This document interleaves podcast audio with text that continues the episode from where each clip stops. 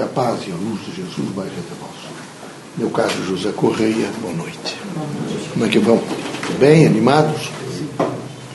Vejam, meus amigos, nesse trânsito da Terra, um trânsito rápido, parece demorado, parece longo, difícil. A palavra difícil não dá para tirar.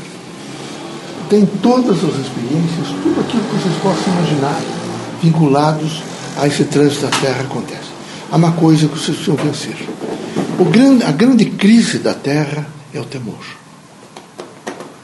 As pessoas têm medo.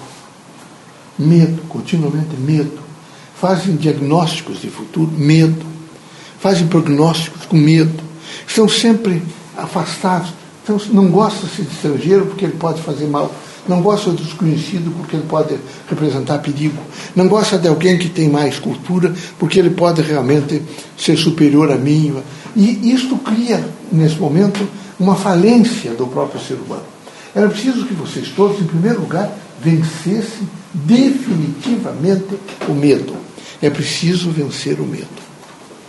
É preciso que vocês avaliem, penetrem vocês e vejam de que maneira vocês estão tratando com aquilo que diz respeito ao temor, ao medo. Em seguida, vocês devem se arregimentar forças para perguntar a vocês mesmos o que é que nesse momento eu tenho que fazer para cumprir a minha missão. Eu acredito que eu tenho missão? Tenho. Então eu preciso cumpri-la. Com temor eu não vou cumpri-la nunca. Todos esses homens foram eméritos, que trabalharam muito, que a sociedade reconheceu, que lhes titulou títulos de homens bons, foram criaturas que não se deixaram tomar pelo medo, pelo temor. Foram criaturas corajosas, foram criaturas que saíram às, às frentes civilizatórias e lutaram nessas frentes, compuseram e levaram alguns, alguns passos à frente aqueles parâmetros da própria civilização. Então era preciso que os irmãos todos definitivamente se autoconhecessem. As pessoas não se autoconhecem. Vocês, todas as vezes que agredem o mais fraco, é porque vocês têm medo. Todas as vezes que vocês olharem para alguém que está em uma posição superior, e vocês acharem que não é justo, né? vocês estão com medo, vocês estão com ciúme, com inveja. Todas as vezes que vocês disserem algumas coisas que são desonestas ou que vocês querem diminuir as pessoas, é porque vocês nesse momento não se sentem seguros. Todos esses elementos negativos estão embutidos na palavra medo, temor.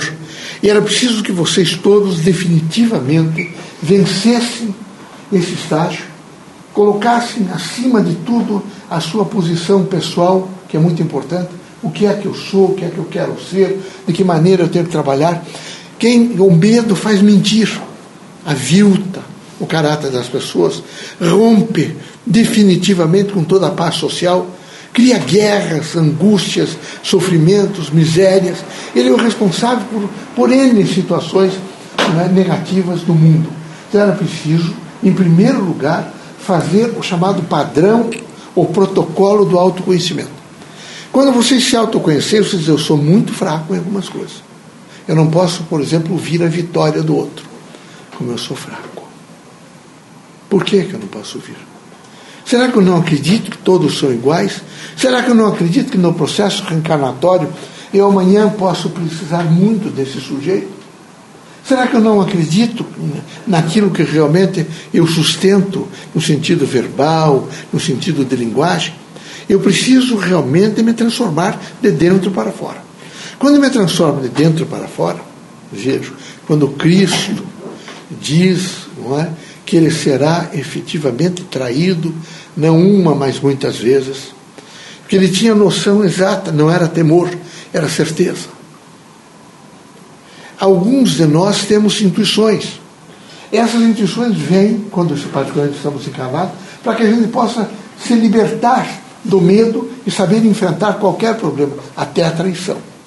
Então era preciso que vocês todos, em primeiro lugar, nessa força de autoconhecimento, banisse de vocês a possibilidade de diminuição pelo temor. Vocês têm que banir de vocês. Vocês têm que dizer: Eu não tenho por que temer. Veja o temor da morte, por exemplo, é uma coisa bárbara. Eu vou, às vezes, na, cama, no, nos leitos, onde as pessoas estão realmente em fase terminal, mas desesperados, intranquilos, porque vão morrer. Porque os sistemas religiosos, sistemas de ideias religiosas, incutiu a eles um sentido negativo, como se a morte fosse alguma coisa pavorosa, como se fosse horrível, como se fosse a negação da vida. E a morte não é a negação da vida. A morte é, por excelência, vejo, a positivação da vida. A vida terrena, vejo, esse suporte da vida terrena, a matéria, é fraca, extremamente fraca. Que tem médicos, e vocês sabem o que é subir um pouquinho a febre, imediatamente vocês deixam de ser materialmente. E basta vocês, nesse momento, sofrerem uma queda diferenciada um pouco e vão e fazem um óbito imediato. Então, não podem, de maneira nenhuma, ficar nessa chamada extensão, vejo, de ficar sobre o efeito do chamado perigo. Eu vou viver, eu tenho medo, porque o perigo também é medo. Esses homens que fizeram, os, os quem sabe, bisavós de vocês, os estrangeiros, os tataravós que vieram para cá, você pensa que era fácil, por exemplo, enfrentar os índios? Que era fácil, nesse momento, instalar pequenos boqueirões, onde se criavam porcos, galinhas, algumas coisas, faziam casas de pau a pique para viver? Muito difícil, extremamente difícil. Mas homens corajosos, extremamente corajosos. Às vezes enterravam seus filhos, sua esposa ou seus irmãos no terreiro da casa a situação era muito grave. Mas está aí o Brasil, um país grande, um continente praticamente, feito por esses homens corajosos. Homens extremamente destemidos. Criaturas que adentravam a mata. Criaturas que sabiam esperar, mas sabiam realizar. Porque quem tem medo não sabe nem esperar, nem realizar. Ele vive numa intranquilidade permanente. E a gente conhece quem tem medo, porque ele agride o fraco. Baste-lhe descobrir que alguém é fraco para que ele passe imediatamente a agredir, com palavras, com gestos, com atitudes desonestas.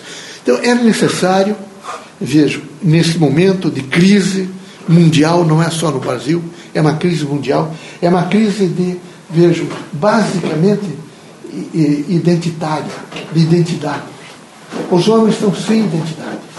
Eles estão absolutamente eh, num processo perverso perdidos no meio social.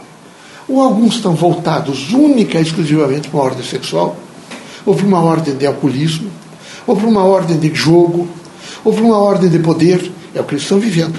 A religião diminuiu muito o sistema de ideias religiosas. Ela, uma parte daqueles que frequentam, mesmo o Espiritismo, é para fazer frente a uma ordem social e dizer que acreditam em alguma coisa que não seja material. E essa diminuição criou, evidentemente, um sistema de ideias que precisa aumentar. Ele sofreu um, um processo eh, de diminuição sem nunca poderá acabar. Não há bomba de nêutrons, há bomba atômica, nada acabará o sistema de ideias religioso. Nenhuma. Não há possibilidade nenhuma de eliminar a força de Deus. Mas há realmente consequências graves. O materialismo trouxe consequências graves ele imediatamente inculcou medo.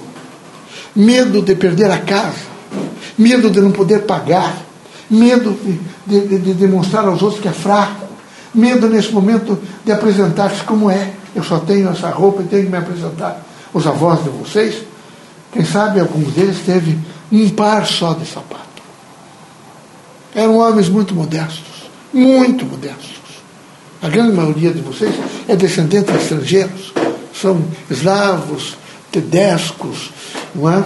E, todos muito modestos, muito modestos. Os negros modestos, todos modestos. Eu não vejo razão nenhuma né, de perder essa identidade, identidade de si mesmo. Cada um tem que ter a sua identidade. Quando nós temos medo, nós nos travestimos. Nós estamos sempre nos maquiando é, como lagartos a cada situação, nós ficamos, evidentemente, tentando mimetizar. É preciso que vocês todos se assumam integralmente o que são. É por isso que vocês agridem tanto, por exemplo, agora está a homoafetividade, vocês estão agredindo, vocês não admitem, vocês criam crises terríveis, e alguns de vocês não, não criam. Todas as vezes que alguém passar, que vocês apontarem, o que vocês disserem a um terceiro, qualquer coisa, vocês, é prova de que há dentro de vocês resquícios para destruir o ser humano. Todas as vezes que vocês disserem qualquer coisa de alguém, no sentido, vejo, de diminuir, é porque vocês não têm a coragem suficiente para se autocorrigir. E é necessário neste mundo, vejo, aonde as coisas mais do que nunca precisam do que? De que um homem tenha fraternidade pelo outro. E assim a humanidade toda vive em graus de fraternidade. Vocês nunca esqueçam, meus amigos, que seria, vocês quando pensar em riqueza, em poder, ser dono de muita coisa, vocês imaginem vocês sozinhos e dono de tudo isso. Percebam sempre que sem partilhar, sem compartilhar, vocês são absolutamente nulos. Absolutamente nulos. Feliz de quem pode olhar para dentro de si e dizer eu amo. Feliz de quem pode olhar para dentro de si e dizer eu tenho pessoas a quem eu respeito profundamente. Feliz de quem possa dizer assim eu tenho dez amigos. Eu gosto de estar com algumas pessoas. Estes são homens fortes. Os que são sempre isolados, aqueles que se acham superiores a todos os outros, são covardes. São covardes porque são homens medrosos.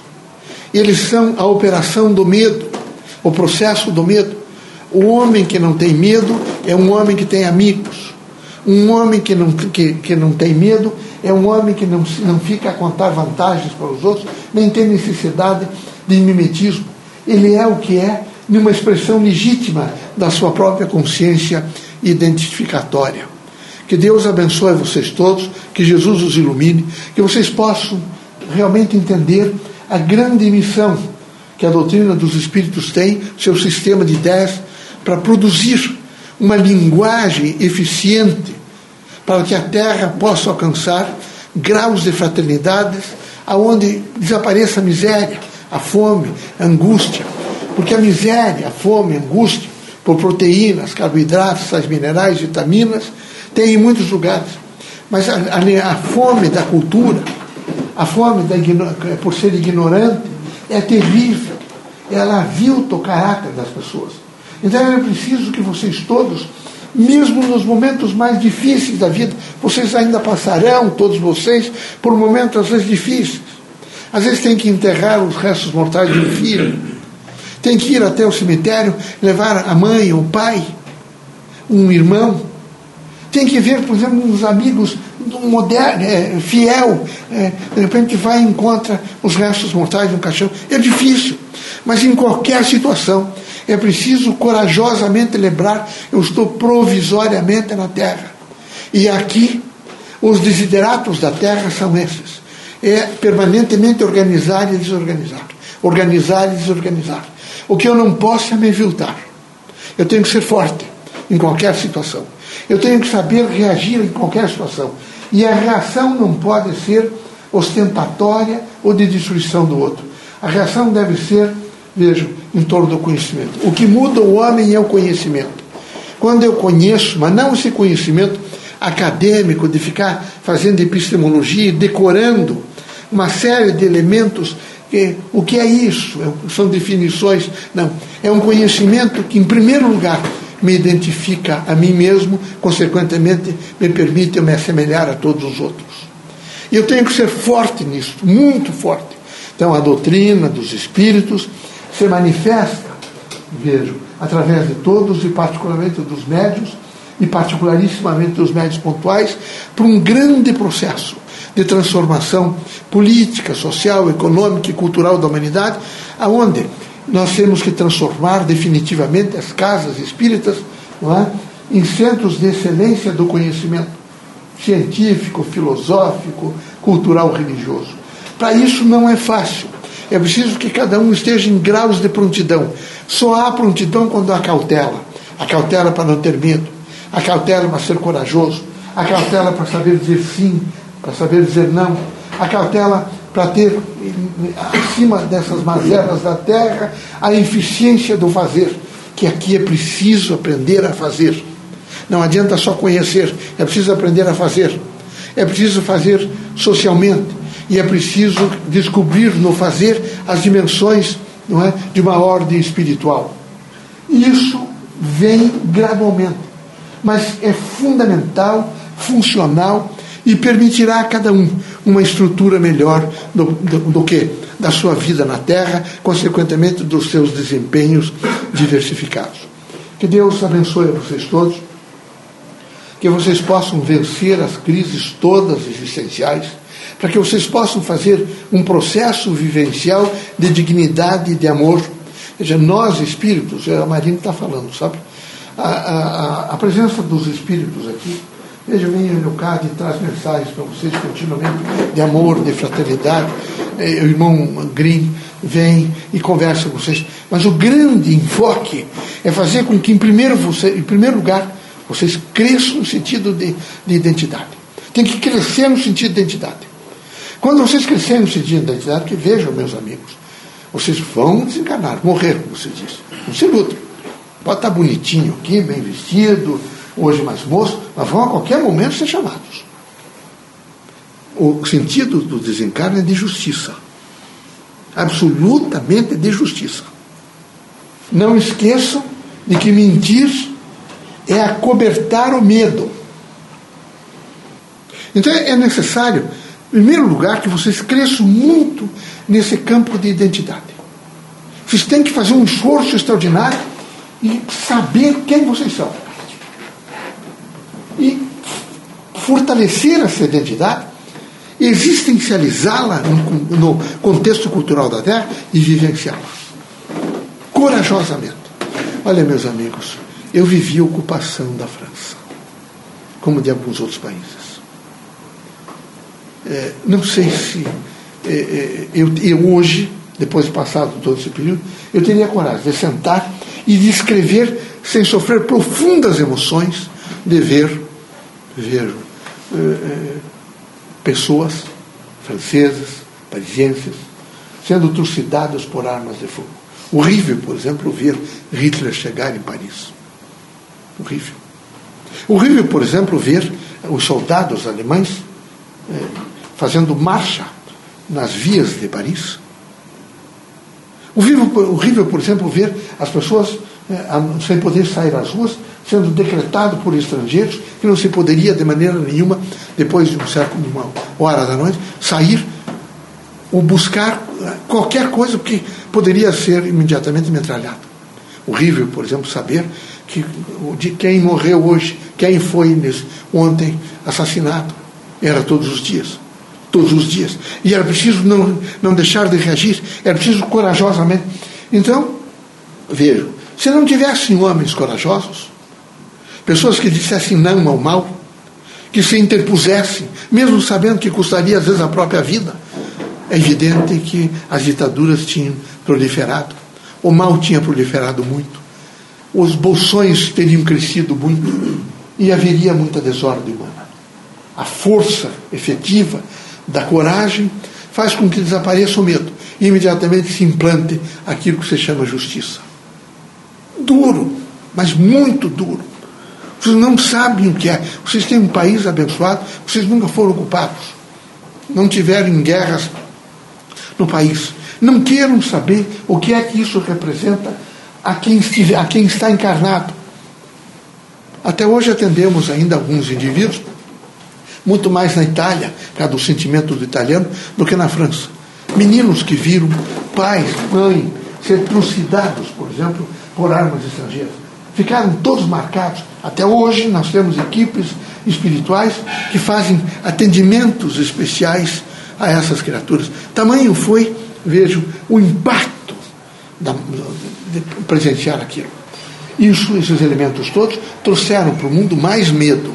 Pois eu, nesse momento, peço para vocês decretar definitivamente em cada um de vocês vejo, o estágio do medo. Não tenho medo de nada não tenho temor.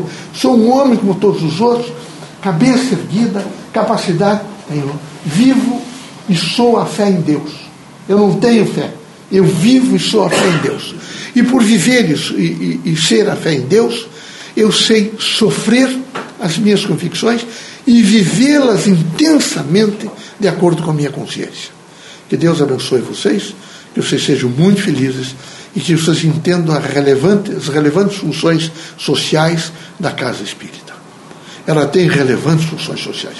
Por isso, há alguns anos, Antônio Grino trouxe a titulação de Universidade do Povo, que nessas casas os espíritos vão se manifestar, mesmo os médios, os conferencistas e os outros todos, vão de criar uma sensibilização para grandes transformações sociais. E com isso, nós esperamos que vocês todos, pelo menos vocês, uma parte de vocês que estão nos ouvindo, estejam movidos por uma chama de transformação. Conhecimento operado, processado, faz sabedoria e sabedoria transforma. Deus seja sempre conosco. Muita paz, alegria. Contem sempre com a nossa presença. Somos felizes por poder conversar com os irmãos. Somos fortes, não somos fracos. Não somos fracos. Aliás, vocês sabem que aqueles que não tiveram reveses são muito fracos.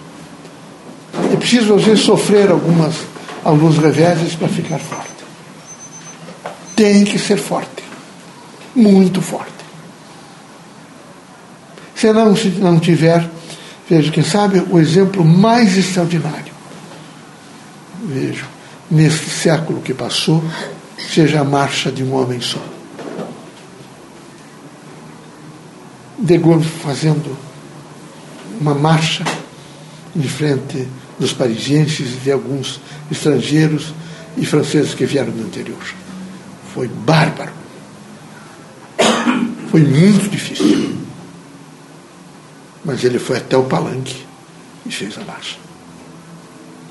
Então é preciso uma estrutura mental de coragem.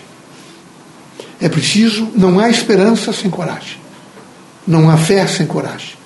Não há trabalho sem coragem. O medo impede tudo, porque ele avilta o caráter e diminui a possibilidade da identidade humana. Vamos trabalhar. Vou me afastar para eu quero correr, prosseguir a missão. Tá bom?